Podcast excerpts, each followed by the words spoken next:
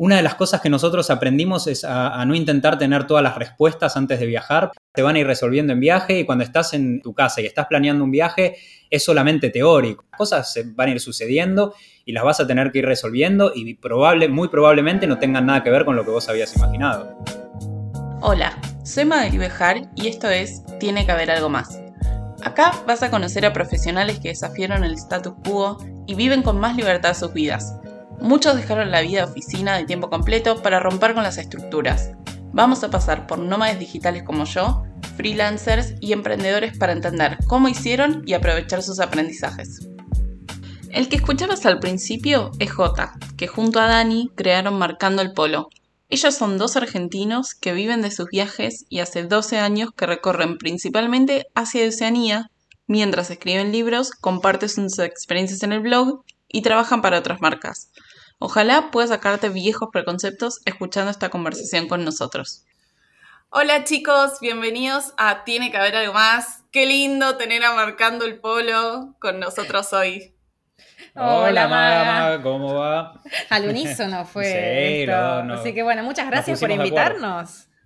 Esta dupla sincronizadísima en todo lo que hace me parece una maravilla. siempre, siempre sincronizado. Bueno, para empezar y para aquellos que están escuchando de toda Latinoamérica y España, quiero que les cuenten quiénes son ustedes, en conjunto como marcando el polo y por separado. Bien, a ver, bueno, empecemos en conjunto. Somos marcando el polo, somos J y Dani. Yo soy Dani y él es J, porque mucha gente nos pregunta, ¿quién es quién? ¿Cuál es el...? Bueno, yo soy Dani, J es J. Y bueno, somos Marcando el Polo, viajamos juntos desde ya hace más de 12 años. Y Marcando el Polo es nuestro blog de viaje que se convirtió en realidad en un estilo de vida. Eh, nos especializamos en Asia y Oceanía y mostramos lo que los medios masivos de comunicación por lo general no muestran porque no vende. Y bueno, en eso nos basamos, en mostrar esos rincones ocultos del mapa que, bueno, queremos que dejen de ser un punto perdido en el mapa, a veces ni siquiera un punto, para que pasen a tener historias, nombres, caras y sobre todo em, la hospitalidad de la gente que nos invita a cada lugar a conocer y que nos quiere mostrar su cultura. ¿Y por separado? Y yo, bueno, como decíamos, yo soy J, eh, desde muy chiquito que empecé con que tengo una potente curiosidad, una potente obsesión con todo lo que es la geografía, con los países. Esto empezó de muy chico cuando mi abuela me regaló en el año 94, eh, ahí ya delata un poco la edad, yo tenía unos 8 años, me regaló un atlas de banderas y ahí empezó, no sé, era mi juego de chico, una cosa bastante loca para un chico de 8 años que, que juegue con banderas. Yo tapaba los nombres de los países, le pedía que me lo taparan a mi mamá, a mi papá y yo adivinaba todas las banderas, así me, aprendí todas las banderas. Y, ya de chiquito soñaba con, o me imaginaba cómo serían esos países, cómo sería el lugar. Obviamente, mi imaginación de un nene de, 8 años pensando cómo se viviría en Papúa Nueva Guinea no tenía nada que ver con algo real, sino que era pura fantasía. Y después con los libros empecé, mi, papá me había regalado em, los, el libro de Julio Verne, algunos em, de viaje al centro de la Tierra, ese tipo de libros, fue lo que me fue metiendo en el mundo de los viajes ya desde muy chiquito. Y después fue, fue, fue creciendo toda esa curiosidad y lo pude llevar a cabo, por suerte, por, buscarlo, empezando a estudiar turismo. Ahí nos conocimos cuando empezamos a estudiar turismo acá en Buenos Aires y decidimos irnos de viaje y, ahí todas esas cosas que yo había, eh, que habían nacido cuando era chico, llevarlas a, la realidad, fue la verdad que es lo que hizo que, que, al día de hoy quiera seguir viajando, quiera seguir conociendo lugares pues todavía hay un montón de lugares que, yo de chico veía en ese atlas y me imaginaba alguna vez pudiendo ir y todavía nos quedan un montón más, así que eso es lo, e, ese es nuestro motor también, la, curiosidad por saber qué hay en todos esos lugares. ¿Y vos, Dani? Y esa curiosidad también es la que, gracias, es la que, la que nos unió, ¿no? Yo también, yo no jugaba con banderita, yo de hecho odiaba geografía en el secundario, la odié todo el secundario, porque quizás a veces no das con la persona correcta, ¿no? La profesora no nos transmitió esa pasión por la geografía y aprendí esta pasión por los mapas mucho tiempo después, ya en ruta, cuando tenía que estudiar los mapas para poder viajar a dedo y no me quedaba otra que estudiar el mapa, estudiar la geografía del lugar, que si era una ruta de montaña, si no, porque eso iba a determinar también cuánto tiempo íbamos a tardar. Bueno, ahora es muy fácil con Google Maps, pero no en todos lados había internet, no teníamos smartphone cuando hicimos el gran viaje, que después si querés charlamos un poco de eso. Pero bueno, a mí yo tengo una historia bastante distinta a la de Jota. Yo crecí con mucha curiosidad, no pasión por los mapas, pero sí curiosidad y por estar siempre buscando, bueno, ¿por qué esto? ¿Por qué lo otro? ¿Qué habrá más allá? Y esa curiosidad fue la que nos unió, fue nuestro denominador común para, bueno, empezar a estudiar turismo. Ahí nos conocimos, como decía Jota, y empezar a querer siempre buscar algo más, ¿no? tiene mucho que ver con tu podcast, tiene que ver algo más, decir, bueno, tiene que haber algo más del otro lado del mundo que tenemos que descubrir. Y ahí fue que nos conocimos estudiando turismo y nos fuimos de viaje a Nueva Zelanda para mejorar el inglés, supuestamente, que era el plan inicial, que era por tres meses, y bueno, ya van 12 años y contando. Qué hermoso. Eh, me encanta que se pudieron encontrar en esta, en esta curiosidad. Y Jota, con lo que vos decías de ¿Viste cuando la gente te dice como, qué suerte que tienen? Mm. Y vos recién lo dijiste muy rápido que es, fue suerte, pero fue también buscarlo que todo esto pase. Definitivamente, no, no, es, eh, no se trata de suerte. A veces se puede, o, la gente que quizás lo ve de afuera y no conoce el trasfondo, piensa que es solamente suerte y, y, quizás están viendo solamente la punta del iceberg y el iceberg abajo del agua es muchísimo más grande. Entonces, debajo de, esa punta del iceberg, que es lo que nosotros hacemos, que es viajar, poder vivir de esta manera, este estilo de vida que es eh, remoto, que podemos trabajar desde cualquier parte del mundo, porque nosotros lo, queremos así. Hay un montón de trabajo detrás para poder hacerlo, no es solamente, uh, qué divertido, un día, un mes están en Tailandia, al otro mes están en Japón y está buenísimo, que sí, está bueno cuando lo ves así, pero también hay un lado B, hay un montón de, de dificultades en el proceso, de, cosas que tenés que resignar, porque cuando te vas lejos, eh, sí, te, si a uno le gusta eso y lo está viviendo, está buenísimo, pero también dejas a tu familia, dejas a tus amigos atrás y obviamente hay momentos en los que extrañas, hay momentos en los que te sentís muy incómodo porque estás en una cultura completamente diferente a la tuya. Pero si ponemos en la balanza, nosotros lo seguimos eligiendo y eso queda clarísimo que no es por suerte, porque nadie llega por suerte, a, lograr ningún objetivo. Nosotros, que nuestro objetivo siempre fue que nos planteamos esto de poder trabajar desde cualquier parte del mundo o la de cualquier otra persona, el que, no sé, se pone un restaurante y quiere tener un buen restaurante y que le vaya bien, tampoco es suerte, porque tuvo la suerte de que justo puso el restaurante en un lugar donde entraba mucha gente, es porque hay un montón de trabajo detrás. No, totalmente. Y tampoco es suerte algo cuando lo venís haciendo, en este caso como ustedes, 12 eh, años y andas a saber cuántos cientos de miles de kilómetros recorridos. Y eso se nota que hay mucho laburo por detrás, sobre todo en el blog que ustedes tienen, marcandoelpolo.com, que va a estar linkeado para que más gente lo pueda ver. Pero encontré algo que me gustó mucho y lo quiero charlar con ustedes. Porque en esto que decías de resignar cuando viajas, hay un concepto que es el desapego. Bien. Como emocional y, de las cosas. Ustedes escribieron esto. A ver. Eh, hay un artículo, de eh, se llama el FAQs del viajero, y dice, no le tengas miedo al desapego. Si en el medio del viaje sentís que te estás cargando con cosas que no necesitas, regálalas. No tiene sentido seguir llevándolas. Tu espalda te lo va a agradecer y otra persona lo va a aprovechar también. ¿Por qué creen que nos cuesta tanto esto? Yo creo que, el apego a, ciertas cosas materiales, no hablo de los afectos porque por supuesto que eso es algo muchísimo más complicado, pero las cosas materiales creo que nos dan cierta seguridad, ¿no? Decir, el por las dudas, ¿no? Pero llevo esto por si me falta, por si, no sé, necesito tal cosa. Y en los viajes no te queda otra que el desapego porque cuando estás en movimiento constante, cada remera, cada, cada prenda que sumes a la, a la mochila, pesa.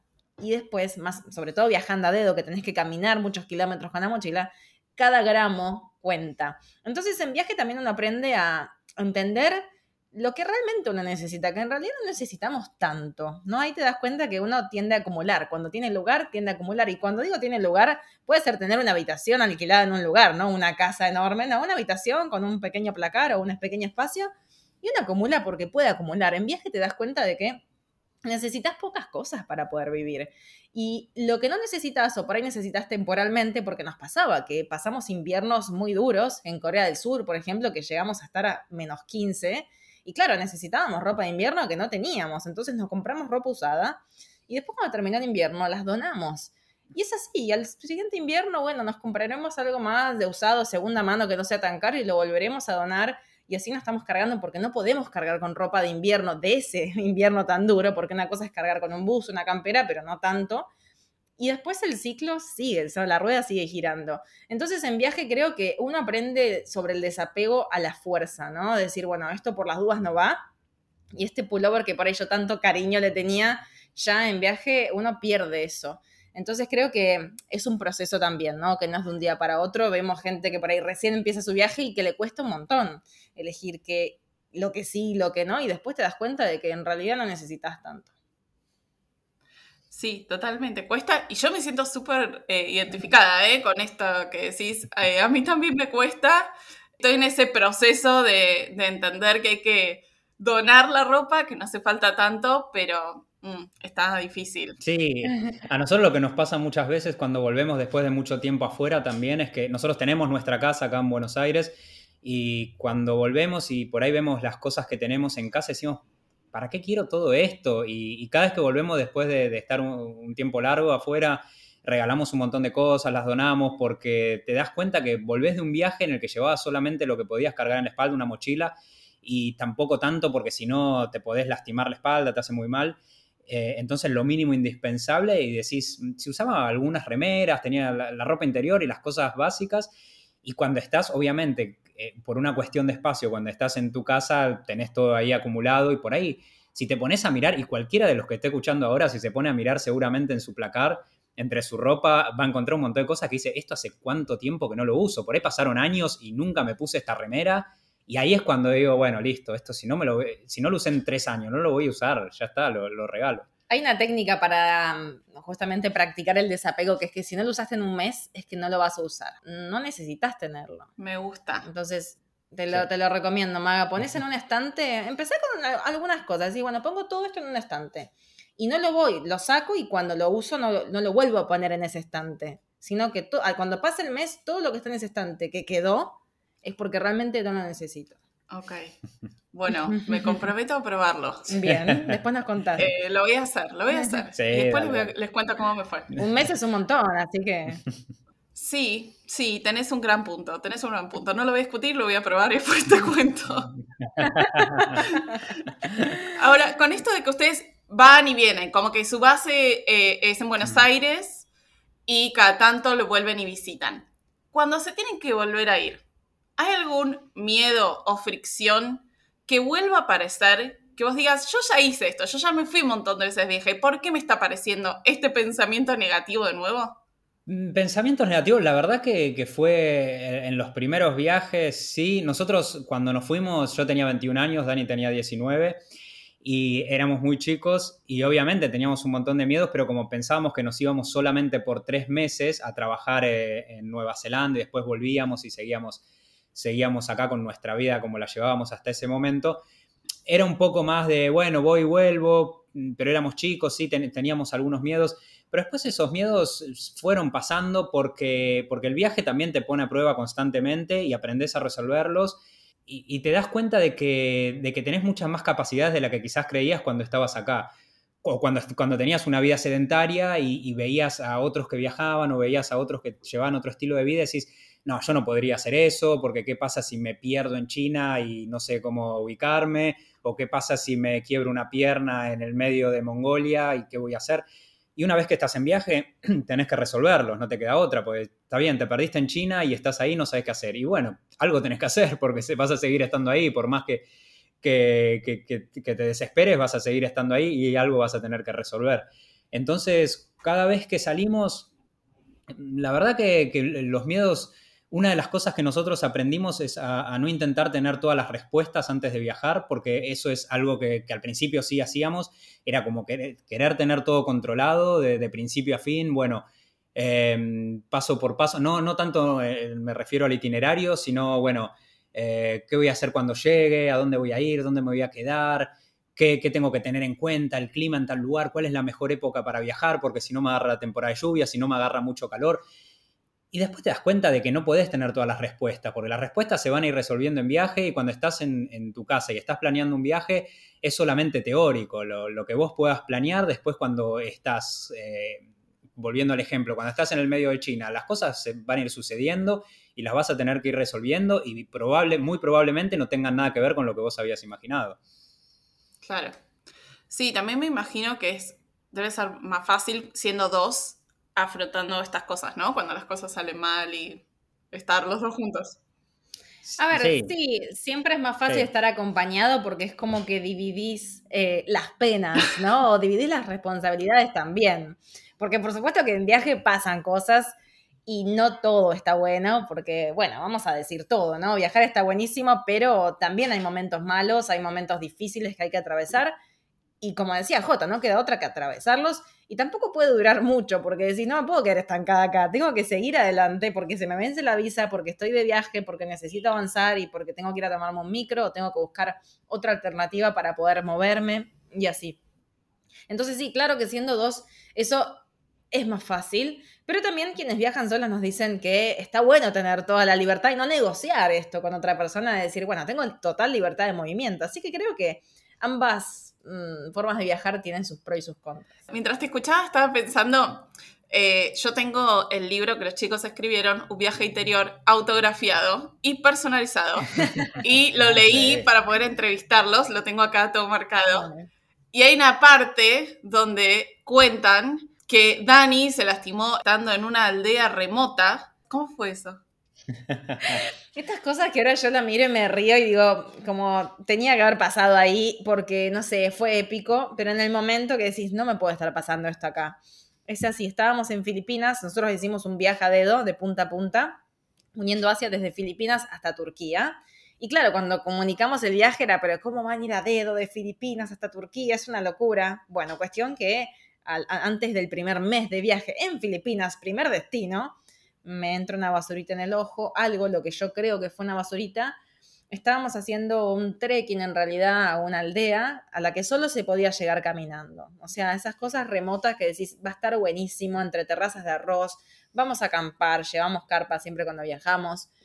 Bueno, cuestión que llegamos, ya a la ida, mientras caminábamos por la montaña, yo sentía una leve molestia en el ojo, pero nada, o sea, una molestia en el ojo como puede pasar a cualquiera. Cuando llegamos a la aldea, armamos la carpa en un lugar hermosísimo, con un mirador, una vista increíble que después ya no pude ver más.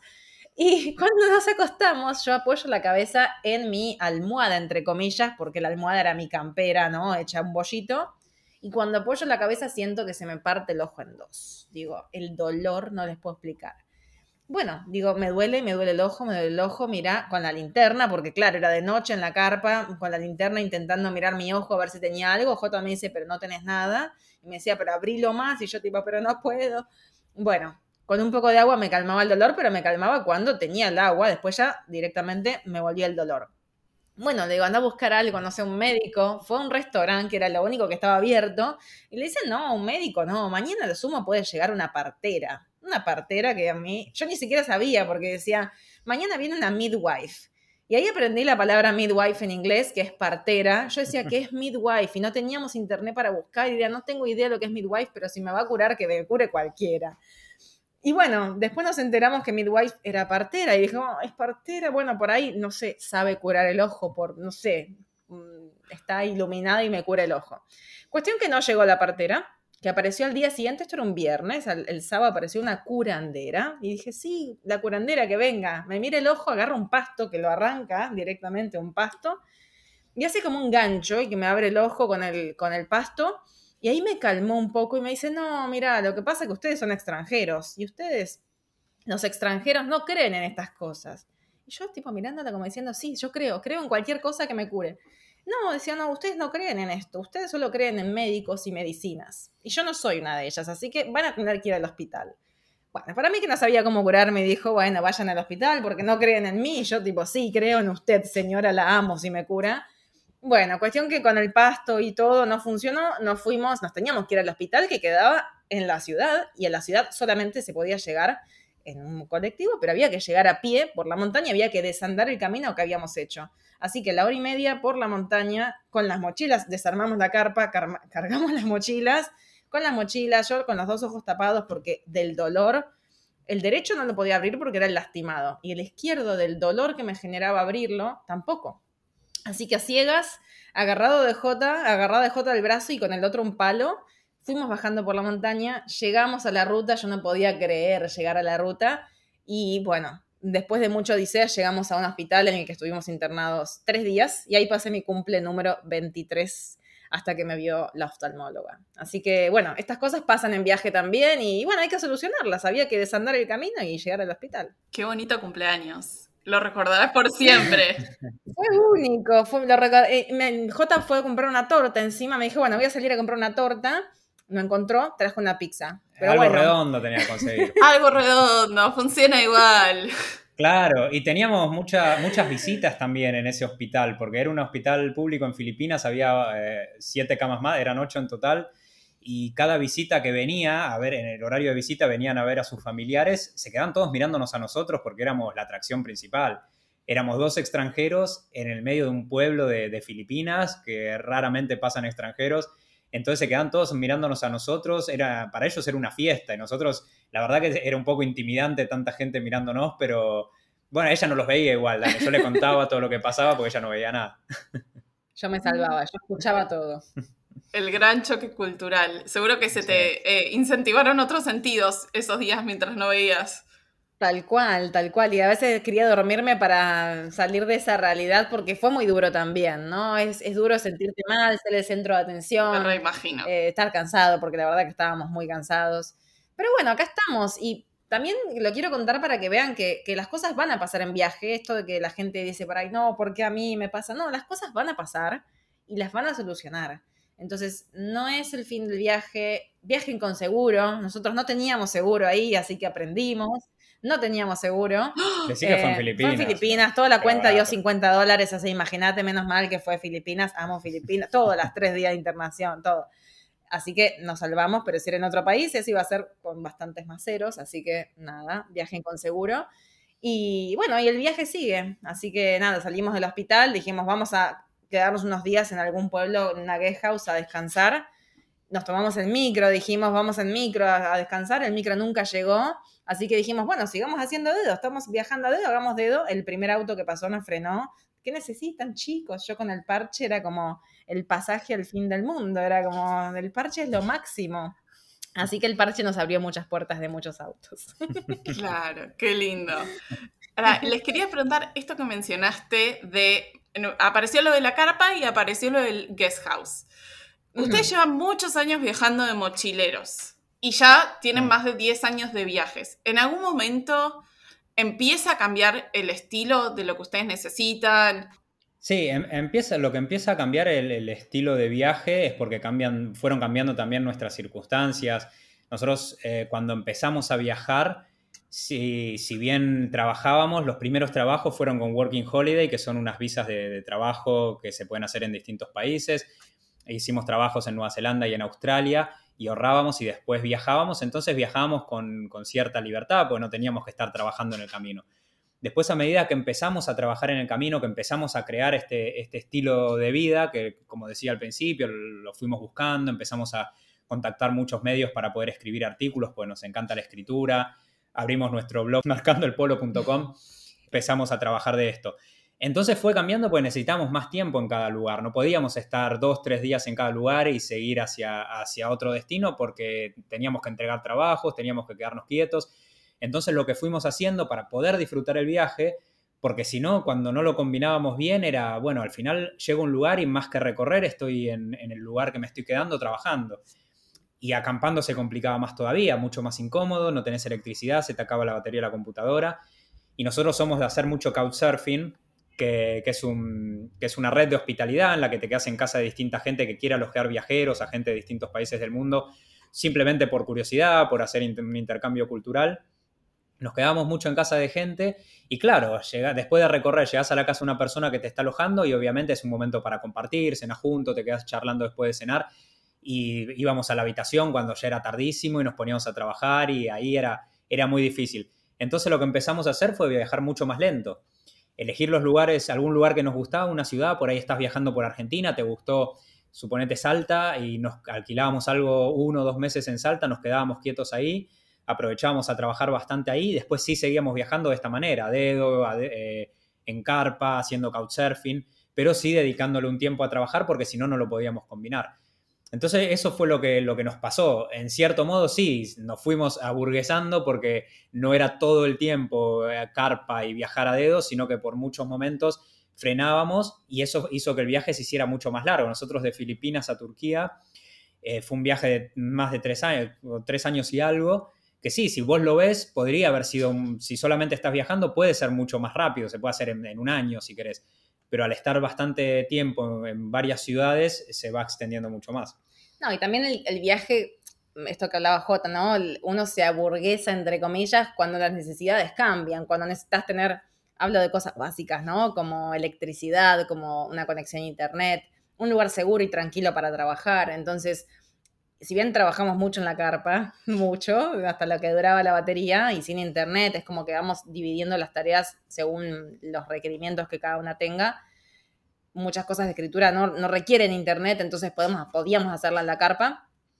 Pero después es como que, bueno, en cuanto empezamos a trabajar de forma remota, tener más clientes, tener más trabajo, también necesitábamos más tiempo para trabajar y más comodidades entre comillas, porque por ahí comodidad es una pieza privada y, bueno, necesitas quedarte, no sé, en medio del viaje, aunque sea tres días en una habitación, no te digo las 24 horas, pero sí adelantar todo el trabajo que tenés y después sí seguir viaje en couchsurfing, en carpa, como ir combinándolo. Así que sí, eso creo que cada uno va buscando el equilibrio entre viaje y trabajo para que justamente se puedan cumplir las dos cosas. Me, me gusta esto, porque no pierden como la esencia de lo que, de sus viajes, pero le encontraron la, vuelta a hacer que, funcione, que sea sustentable. Está bueno. Sí.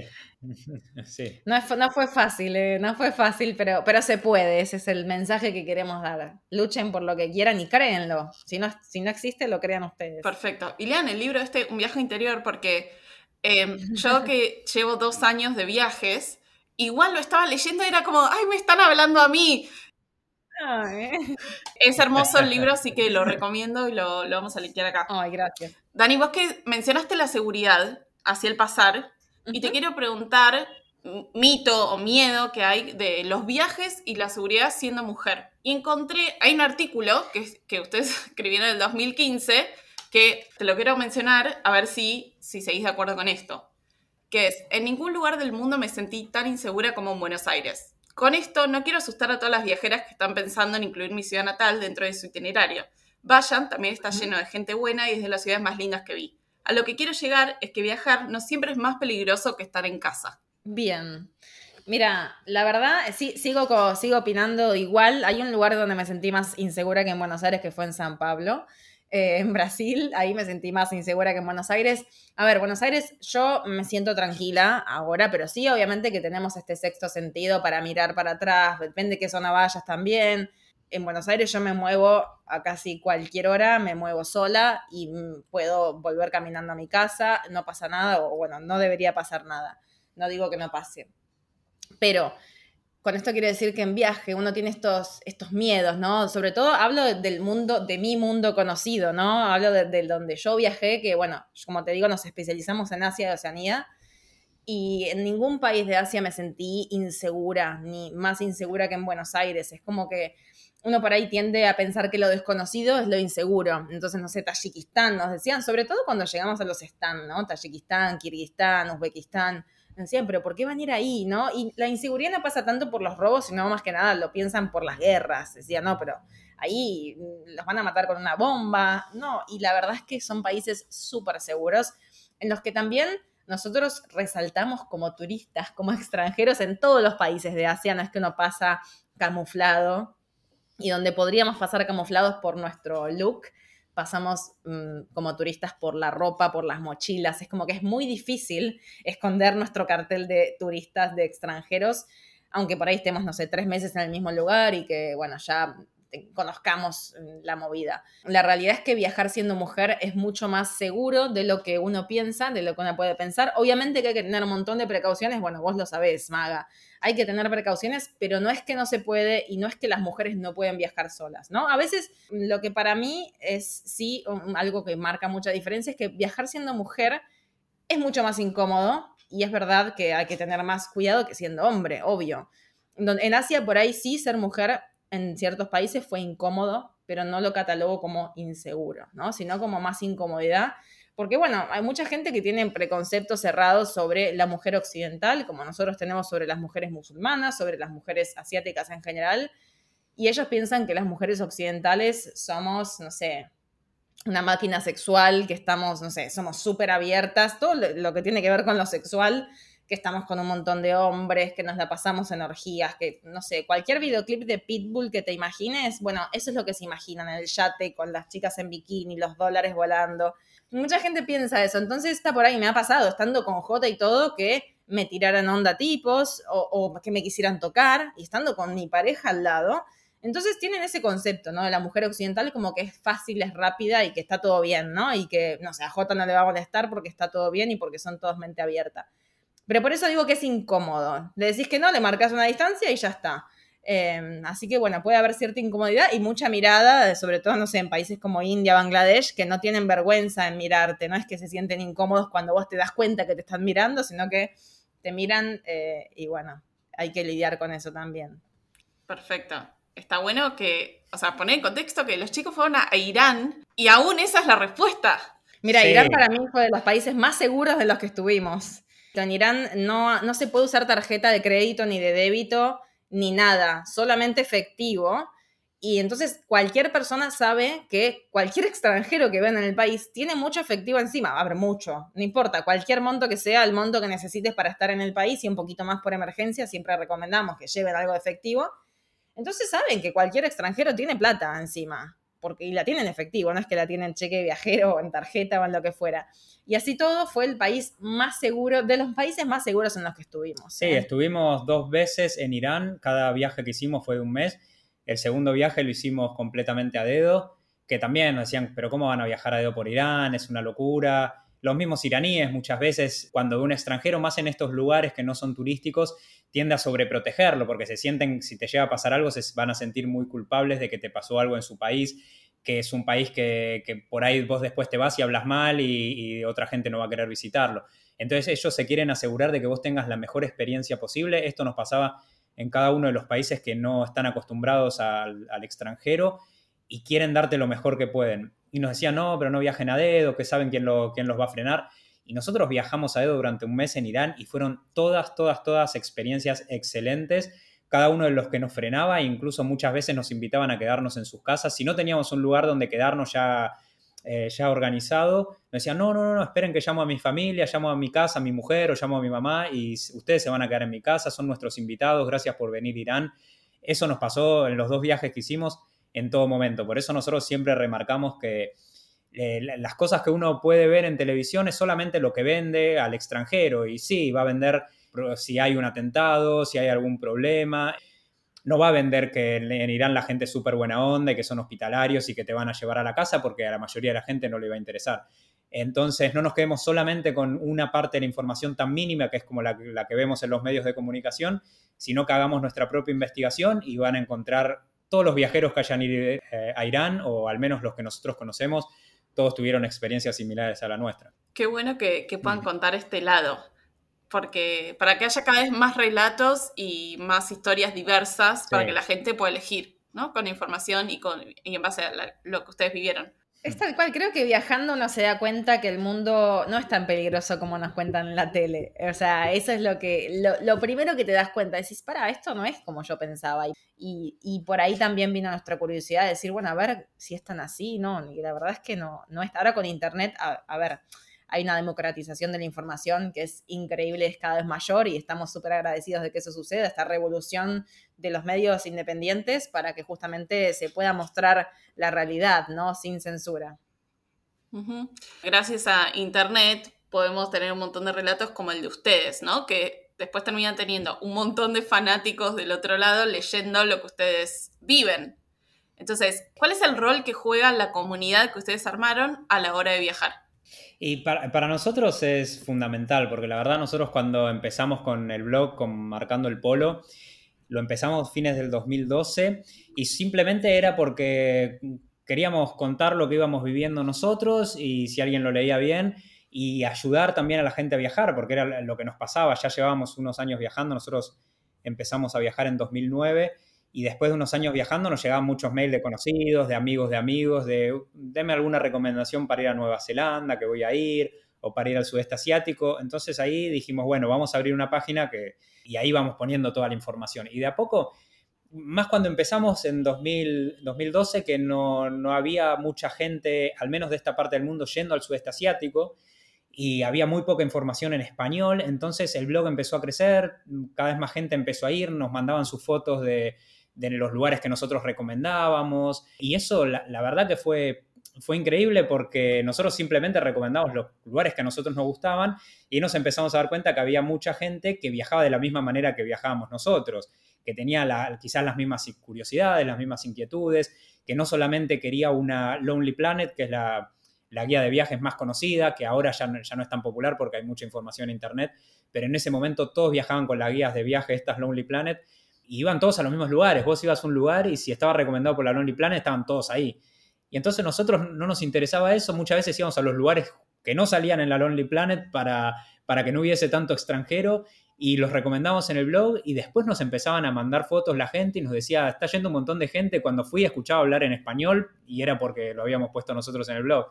Eh, y eso la, verdad que, que, es muy gratificante porque es lo que hace que uno tenga ganas de seguir haciendo ese trabajo. porque si bien es un hobby, a nosotros nos encanta, cuando uno lleva un tiempo haciéndolo, si, si no ve resultados, obviamente tiende a frustrarse. Dice, ¿para qué lo estoy haciendo si, si o nadie lo ve? O, es mucho trabajo que yo le estoy dedicando a algo que no me da un, un rédito económico tampoco.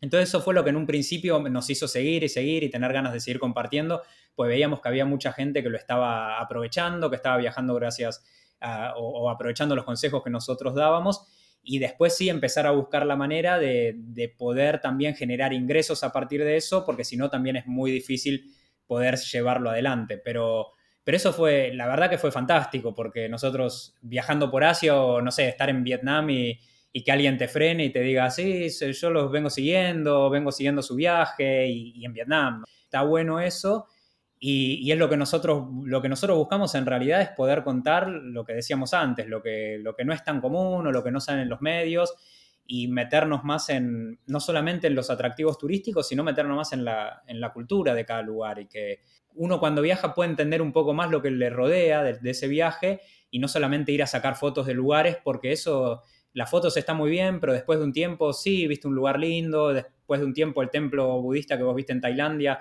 es parecido al que vas a ver en Myanmar, parecido al que vas a ver en Camboya, pero lo que te queda son las historias con la gente, las historias de, vida, las, experiencias que vas teniendo, o cuando fuiste a un cafecito en, Tailandia que, había solamente locales y probaste algo que te encantó, y esos son los recuerdos, detalles mínimos que te, que te terminan quedando del viaje. Claro, sí, y por lo general estas cosas, cuando, para la audiencia que nos escucha, cuando ver un blog así, es porque hay mucho, mucho esfuerzo por detrás lleva muchas horas hacer cualquiera de estas cosas y no pasa un día para el otro.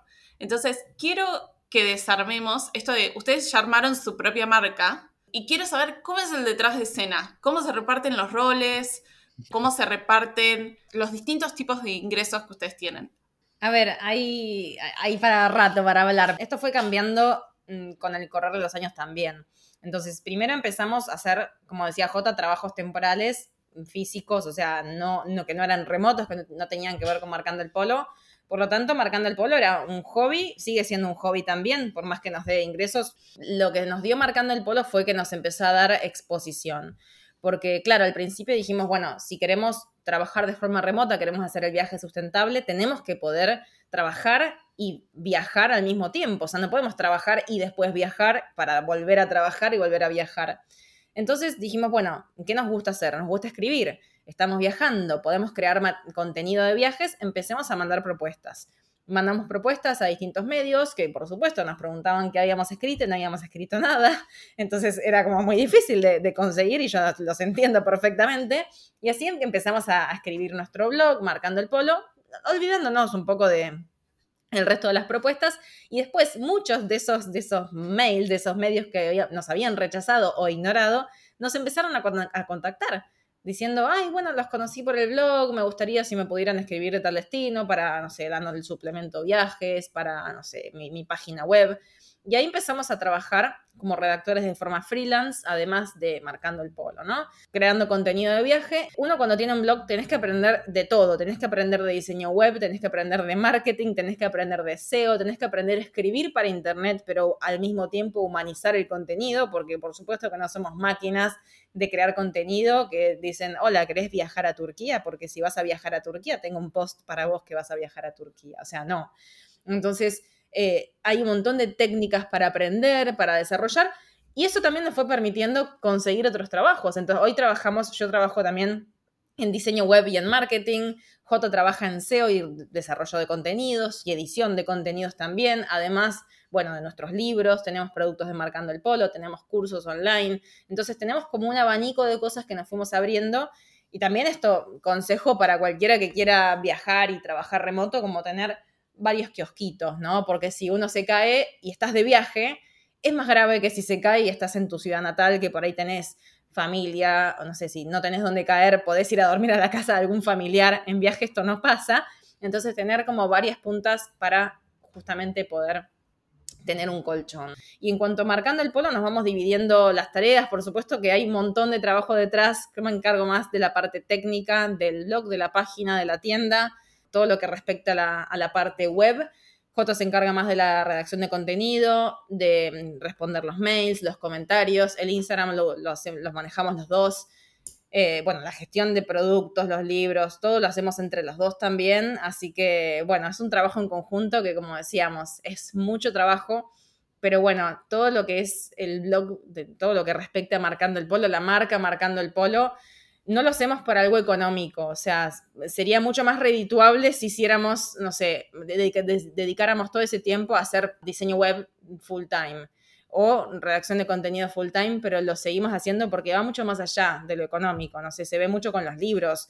Un libro, decía Caparrós, un escritor argentino que a nosotros nos encanta, decía, el libro es la condecoración para quienes no creemos en medallas.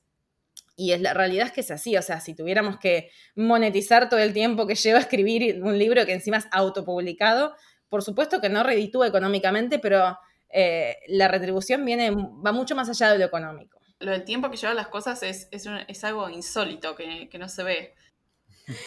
La gente que dice, nosotros no, no, no, tenemos una, un canal de YouTube, pero muy abandonado, o sea, nunca lo, lo subimos algunos videos y nada más y a mí me causa mucha gracia la gente más grande, por lo general la generación de nuestros padres de esa edad, que mira a los youtubers de hoy y dice, no, estos youtubers que no trabajan, y si supieran todo el trabajo que hay detrás de la creación de esos videos, desde todo, desde el guion, la filmación, la postproducción, o sea, hay un trabajo enorme que mucha gente desconoce en la creación de contenidos para Internet. No, totalmente. Y lo que, lo que decías de hay un montón de tareas distintas y cosas que tenés que aprender para que el contenido llegue lo más optimizado posible, ¿no? Es una locura, chicos, no hagan, no hagan ningún blog, no hagan podcast que trabajen de otra cosa. y te tiene que gustar mucho, eso nosotros siempre lo remarcamos. Porque si, si no estás metido de lleno y, no te apasiona realmente el contenido que vos estás compartiendo, si lo querés hacer solo para, para, para monetizarlo, es muy probable que lo abandones antes porque la monetización es un proceso largo, se tarda. No, no es que viene de un mes para el otro, ya a fin de mes vas a empezar a tener ingresos estables. Se tarda bastante hasta que, por ejemplo, en el caso del blog o de las, eh, de, las cuentas de viajes, hasta que se empieza a ser conocido, la gente lo empieza a difundir, le, empieza, le empieza a gustar lleva bastante tiempo y bastante paciencia más que nada. Si no tenés paciencia... Y constancia. Y constancia. Y si no te gusta no vas a tener ninguna de esas. No, porque a veces uno tiene paciencia nada más, pero solamente con la paciencia no, se logra, hay que ser constante, ¿no? Mucha gente dice, es 10% mm, conocimiento y 90% constancia, es seguir, seguir, seguir y no rendirse. Ahí va. Sí, va por ahí, va por ahí, muy de acuerdo con eso. Otro tema que me llamó la atención, que ustedes hablaron en el libro, apenas empieza es sobre la muerte, que es un tema que es recontra tabú para nosotros, en general, ¿no? Como en Occidente, salvo en, México, que tiene el Día de Muertos y la cultura está mucho más cercana. ¿Por qué creen para ustedes que es importante recordar que nos vamos a morir y cómo se relaciona con los viajes? A, nosotros la verdad que algo que nos hizo un clic, que es de lo que hablamos en el libro, fue cuando compartimos un tiempo en Vietnam con un ciclista que un ciclista inglés que había llegado y coincidimos en el mismo lugar, en, la casa de un, chico vietnamita que nos estaba alojando. Eh, y él nos dijo que, había sufrido durante muchos años depresión, que no quería hacer nada y, porque, tenía cáncer. Y ya su, mujer había muerto de cáncer, familiares cercanos habían muerto, todos por la misma enfermedad, varios casos de, de su círculo cercano. Y entonces los médicos le recomendaban reposo, que siguiera con las medicinas, que siguiera haciendo los tratamientos, que no se fuera muy lejos. Y él era un apasionado del ciclismo y toda su vida había hecho eso. Y cada vez veía que la enfermedad iba avanzando más y que no iba a poder viajar más y no iba a poder seguir andando en bicicleta. Y su sueño siempre había sido viajar por el mundo en bicicleta, como no solamente por Inglaterra, sino irse en un viaje largo, sin fecha de regreso, en bicicleta.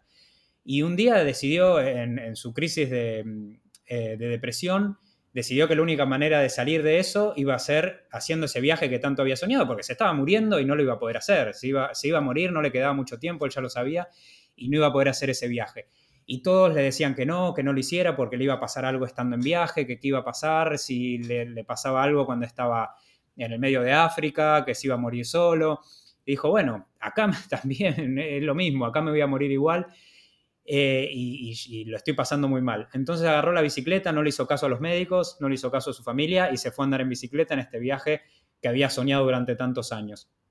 Le dijeron que no iba a durar mucho, que, en, un año o menos de un año ya la enfermedad ya era terminal y empezó a andar en bicicleta y nosotros, él salió de Inglaterra, lo conocimos en Vietnam y llevaba ya tres años andando en bicicleta y había dejado todos los medicamentos y se decía, me siento mejor que nunca. La verdad que es porque estoy haciendo lo que yo realmente quiero y, me olvidé de esto, de que tenía en la cabeza, de que, de que no podía hacer nada de lo que los médicos me decían y empecé a hacer lo que a mí me apasionaba, lo que a mí tanto me gustaba, que era andar en bicicleta y me olvidé definitivamente de la muerte. Pero fue eso, fue tener la muerte en claro, tan cerca, tan visible, lo que me impulsó a hacer esto, pues si no seguramente no lo hubiese hecho, si no me decían te vas a morir, pronto, yo no lo hubiese hecho, lo hubiese seguido postergando como lo había postergado durante tantos años.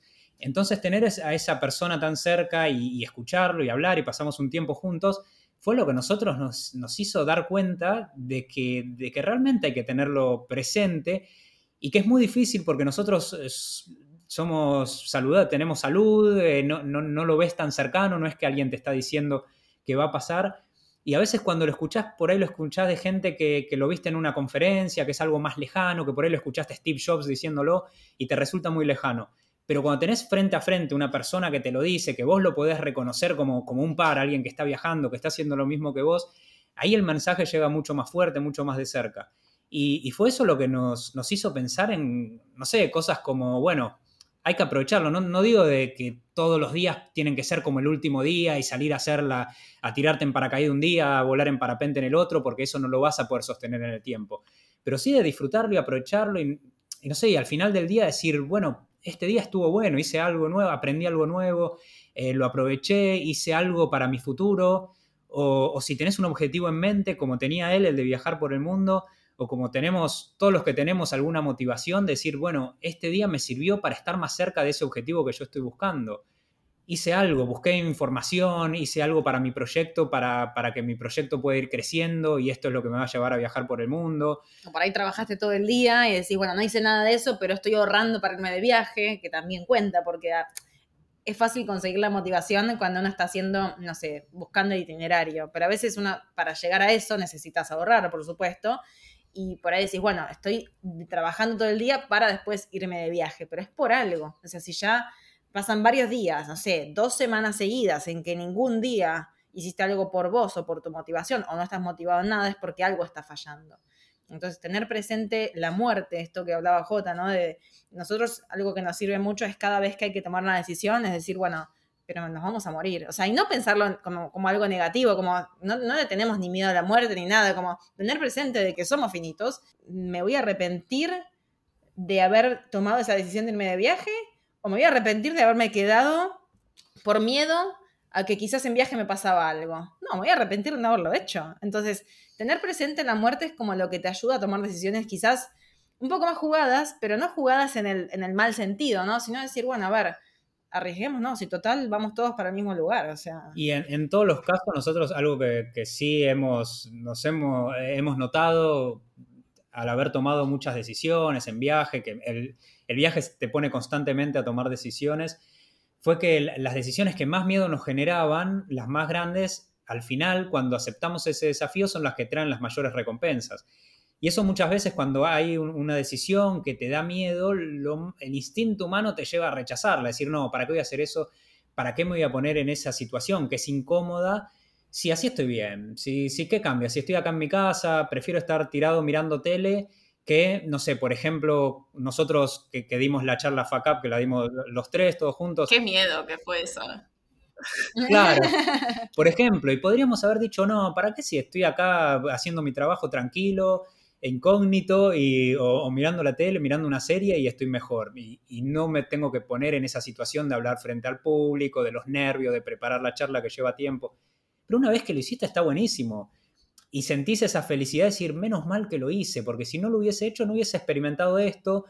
Y esa no estaríamos acá con vos. Claro, no estaríamos acá. Esa decisión seguramente te va a abrir un montón de puertas. Sí, totalmente. son esos, como esas decisiones que son un paso más afuera de la zona de confort, que yo creo que todo esto pasa de a pequeños pasos. Nadie te va a venir a decir como, che, de pronto querés cambiar toda tu vida, sino que son decisiones cotidianas que te van llevando a eso. Y además, la muerte es la única certeza que nosotros tenemos en nuestra vida, pero por alguna razón no las olvidamos. Y no sé qué creemos, vamos al piloto automático. La sentimos lejana o sentimos que le pasa a los demás hasta que nos toca de cerca. Y los que somos jóvenes, porque igual yo me considero muy joven con mis 32 años. Por supuesto.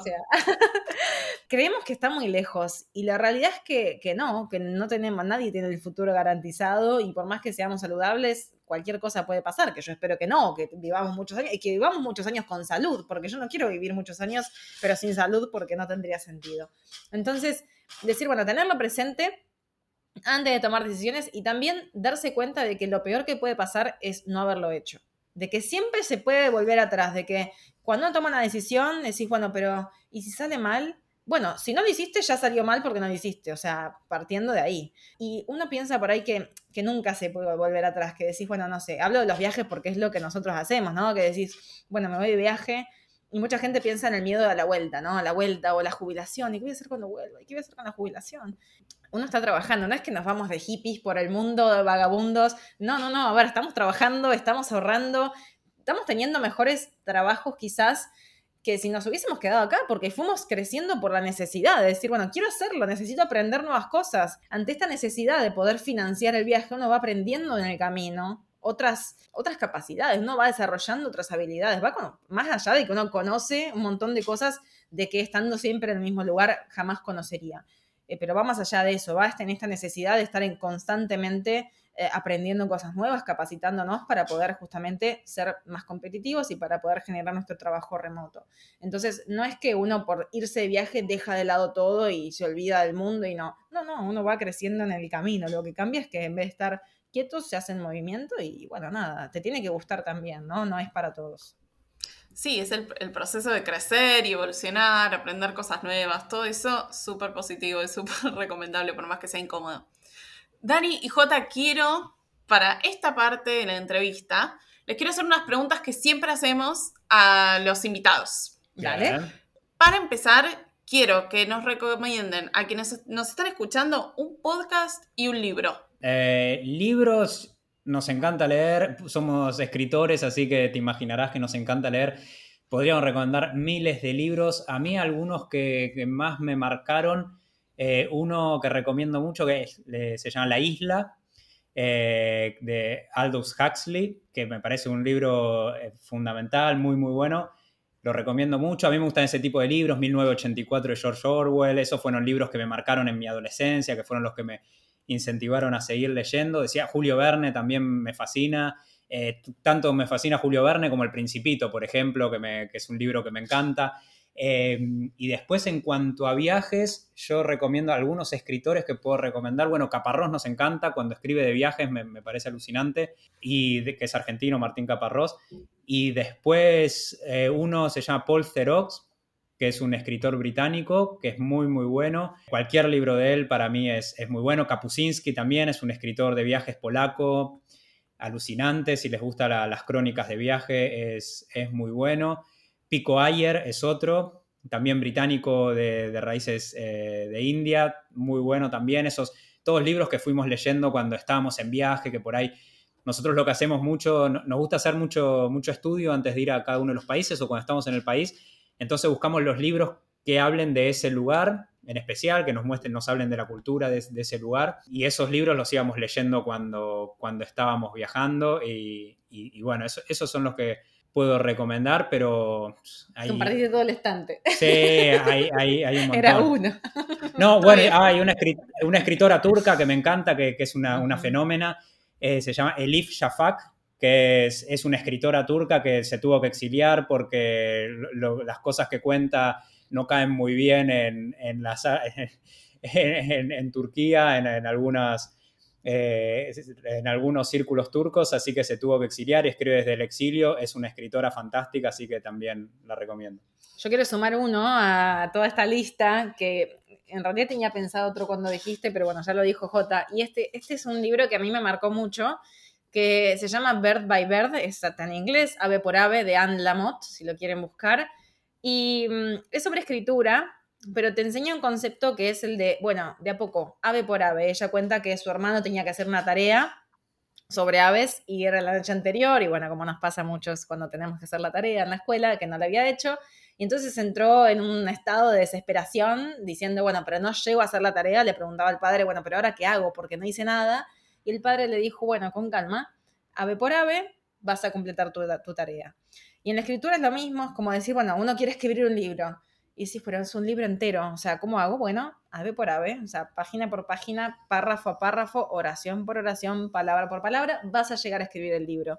Y creo que aplica a todo en la vida, decir, bueno, cuando algo nos parezca demasiado grande y no sabemos por dónde empezar, es, bueno, acordate que ave por ave vas a empezar y vas a llegar a terminar lo que estaba soñando. Así que es un concepto que lo tengo acá en el escritorio, siempre el libro, por más que ya lo leí muchas veces, pero lo tengo siempre ahí para tenerlo presente. Y un podcast, ah. a ver, eh, eso en cuanto a los libros.